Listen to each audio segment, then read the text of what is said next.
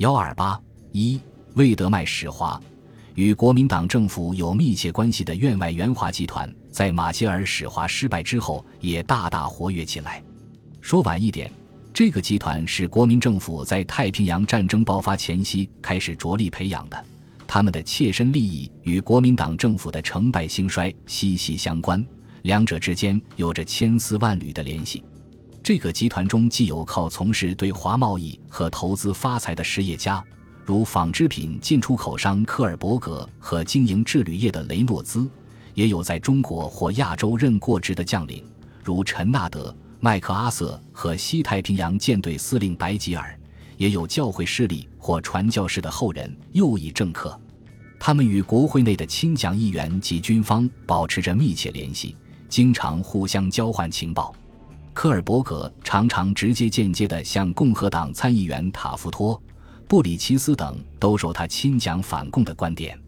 右翼舆论界如卢斯帝国、赫斯特报系、斯克里普斯仪霍华德报系在制造舆论方面起了不小的作用。卢斯在战时就着力塑造蒋介石的英雄形象，他把蒋政权的危机视作他一生最宏大计划的危机。马歇尔调处失败后。他的生活杂志就断言，美国最终必将全力支持国民党。五月，他见到马歇尔时声称，即将掀起一个联合的援华运动。他希望马歇尔采取主动，发表一个支持声明，并威胁说，如果政府不改变现在的做法，他的杂志就要对政府进行批评了。在国内一片援蒋的喧嚣声中，美国政府在四五月间采取了一些重要措施。四月上旬，当中共军队向大沽美国海军陆战队军火库发起进攻时，马歇尔下令把军火堆栈移交给国民党政府军。美国海军陆战队撤离大沽。马歇尔自以为，这既可以表示美国不愿卷入中国内战，又可以表示美国这样做是被迫的，不是为了支持国民党打内战，为向国民党军队移交军火提供了一个恰当的借口。还能向中共表明，对美国的敌对态度只能引起对国民党有利的结果，实在是一举多得。稍后，他又批准将北京机场的军火转交给政府军。五月二十六日，马歇尔下令取消自一九四六年八月起实行的对中国禁运武器弹药的命令。他首先批准以原价十分之一让售一点三亿发七点九二毫米中正式子弹。这批子弹于七月十四日、八月十一日分两批从西雅图装船，还批准继续交付属于空军大队向下的运输机。从一九四七年一月回国到五月取消武器禁运，马歇尔逐渐使美国对华政策由鼓励国共实行联合，向支持国民党进行反共战争转了弯子。他以象征性的事实向国民党政府表明。美国将在中国内战中做他的后盾，但美国所给予的援助与国民党政府的需要来说相差太远。一九四七年，中国内战的形势发生了一个重要的转折，国民党军的战略攻势已经难以为继，战场上的溃势促使他发起新的求援攻势。六月十八日，蒋介石约见司徒雷登，向他通报了东北战场的危急局势。六月二十三日，顾维钧在华盛顿会晤负责经济事务的助理国务卿索普。二十五日又会晤马歇尔，要求延长五亿美元贷款的拨款期，此外至少再提供两亿美元贷款。但这两者国务院都办不到。马歇尔对开始一项新的大规模的援蒋计划仍然举棋不定。在这种情况下，宣布一个新的赴华使团。尤其是以一贯亲蒋的魏德迈为首的使团，对各方面都可以应付一番。由于魏德迈一直与蒋介石合作的很好，深受委员长的尊重，他的使华还可能鼓舞国民党政府进行改革。退一步说，不管这个使团能取得什么实际结果，他至少可以为杜鲁门政府在对华政策方面做出新的重大决定之前赢得一个喘息之机。对国会内亲蒋集团和院外援华集团在对华政策上对政府的攻击提供一个挡箭牌。七月十一日，白宫未经事先与国民党政府商量，宣布了派魏德迈使华的消息。国民党政府官员虽然对此感到恼怒，但仍然对魏德迈访华表示热烈欢迎。他们对魏德迈的政治倾向十分清楚，对他不同意马歇尔调处国共冲突的态度也很明白。因此，魏德迈使华被国民党政府普遍看作美国政策向大规模援蒋反共转变的开始。有人甚至指望魏德迈可能取代司徒雷登出任驻华大使。须知，赫尔利就是这样取代高斯的。在马歇尔起草的给魏德迈的总统训令中说，魏德迈应当向国民党政府表明，他的使命是调查情况。只有中国政府能够提出令人满意的证据，证明其能采取导致中国恢复元气的有效措施，美国才能考虑援助复兴的计划。马歇尔仍然以国民党政府实行提高效率的改革作为提供美元的前提，训令不让魏德迈向国民党政府就美国可以提供的援助做任何承诺，而要他对可能提供的援助的性质、程度向美国政府提出建议。并估计提供或不提供援助的后果，可见魏德迈使团充其量只是一个情况调查团。魏德迈自己则认为他负有双重的使命：说服中国人，他们必须提供证据，美国的援助不会被浪费掉；说服华盛顿，必须提供这样的援助。魏德迈使团中包括了军事、政治、经济、技术等各方面官员及专家，人员多由魏德迈亲自挑选。即他认为对中国事态没有先入之见的人，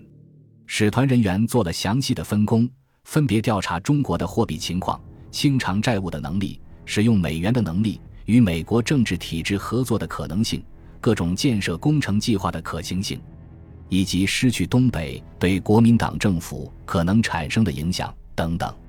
调查团于七月二十二日抵华，八月二十四日离去，一个月里访问了上海、南京。北平、天津、汉口、青岛、济南、沈阳、抚顺、台湾等地分头进行了繁忙的活动。其实，关于中国的情况，美国并非不够了解，使团也没有发现什么新的美国政府以前不知道的重要问题。连魏德迈自己也明白，情况到处都一样，只是为了心理的原因才多走几个地方。魏德迈在到中国一星期后，便向马歇尔报告说。现在的情况与你一月离开中国时所描述的情况极为相似，自然比那时更恶化了。中国的国民党人精神上已经瓦解了，他们不知道为什么要去死或做出牺牲，他们已经对他们政治和军事领袖失去了信心，他们已经预见到彻底的失败。于是那些在位者就贪污腐化，趁着尚未垮台，能捞多少就捞多少。国民党的士兵也反映了这种总的态度，他们简直不想打仗。还使魏德迈感到忧虑的是，国民党人把使团看作治疗所有中国病症的万灵药。尽管如此，魏德迈仍然希望他的使团能为美国政府提供一些可供考虑的建议。八月八日，魏德迈向国务院又发去一个报告，他断言东北是守不住的，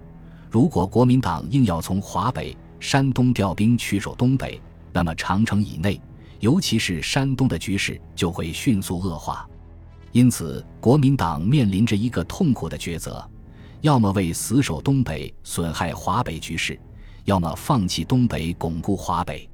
他还说，苏联确实想在内蒙、新疆、东北及朝鲜建立其卫星国。国民党知道美国在西欧与巴尔干的努力。知道美国要在苏联集团之外建立健全的经济和政治实体，因此希望依赖美国来反苏反共，而自己规避责任，不做出努力。魏德迈还报告说，许多在民政和军事负责岗位上的中国官员都认为，中国的贪污腐败状况是不可救药的。虽然他们以前在这一方面操守清白，但现在他们决定乘着尚未垮台，尽量捞一把。有的人不是想要发财，但通货膨胀使他们无法再保持清白。在魏德迈离华之前，他应邀在国府委员会和政府全体部长联席会议上发表讲话。魏德迈每次出访后回到南京，都要会见蒋介石，向他讲述自己的观感。因此蒋是知道魏德迈可能讲些什么的。他当面要魏德迈坦率直言，有什么说什么，同时又托司徒雷登向魏德迈打招呼，不要过多指责政府，遭司徒雷登婉拒。魏德迈抱着恨铁不成钢的心情，在国民党政府大员云集的聚会上，隶属国民党政府的种种弊端，诸如贪官污吏当道、苛捐杂税深重、军队骄横粗暴、百姓畏之若虎、政府部门重叠、工作效能低下。秘密警察横行，滥捕滥杀成风，国家精神破产，等等。一个外国人在另一国家的政府最高会议上做这样的讲话，大概是史无前例的。考试院长戴季陶当时就痛哭流涕，在会外说：“我们对不起中山先生，没有把中国治理好，让一个外国人跑来这样教训我们。”魏德迈二十四日离华前发表了同样性质的声明。这一篇讲话和声明着实使国民党政府感到不满。九月二日，王世杰致电顾维钧说：“蒋介石及政府其他负责人对魏德迈的讲话表示愤慨，并指示他停止催办以向进出口银行提出的各种项目。”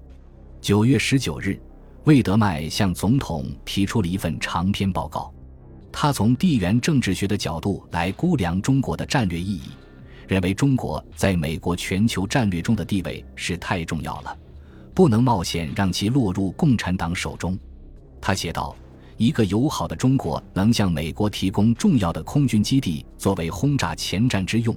并能提供亚洲沿海的重要海军基地以及巨大的人力物力资源。反之，如果中国被苏联或一个亲苏的政权所控制，中国就将向美国的敌人提供这些财富。”从而危及美国在日本、冲绳和菲律宾的基地。他自然也认为国民党政府必须进行改革，但不同意以这种改革作为美国提供援助的前提，而建议立即开始给国民党以长期的、全面的、大规模的经济和军事援助，并主张派遣大量美国顾问指导其经济部门，强化美军驻华顾问团，将顾问团的活动范围扩大到后勤部队。训练营和战场的军事行动，他在报告中还提出了一个割裂东北的建议，即由国民党政府向联合国提出要求，促成停止东北战事，并请求将东北置于五国监护之下，不然就按照联合国宪章予以托管。魏德迈希望他的报告能作为新闻发布，甚至在全国广播公司的节目中播出。当时，马歇尔正在纽约参加联合国会议，他紧急致电国务院，这个报告不许扩散，然后又把魏德迈召到纽约，叮嘱他不要随便向人透露报告内容。随后，马歇尔又要求魏德迈删去报告中的若干段落，魏德迈不同意，马歇尔也没有坚持。于是，就像魏德迈自己叙述的那样，他们让我待在国务院优雅的办公室里，我无事可做，闲得发慌。直到最后，我才明白，我的全部工作都是毫无用处的。我抱着极大希望提出的建议被无声无息地忽视了。他的报告一直到一九四九年八月，国务院发表白皮书时才被公诸于众。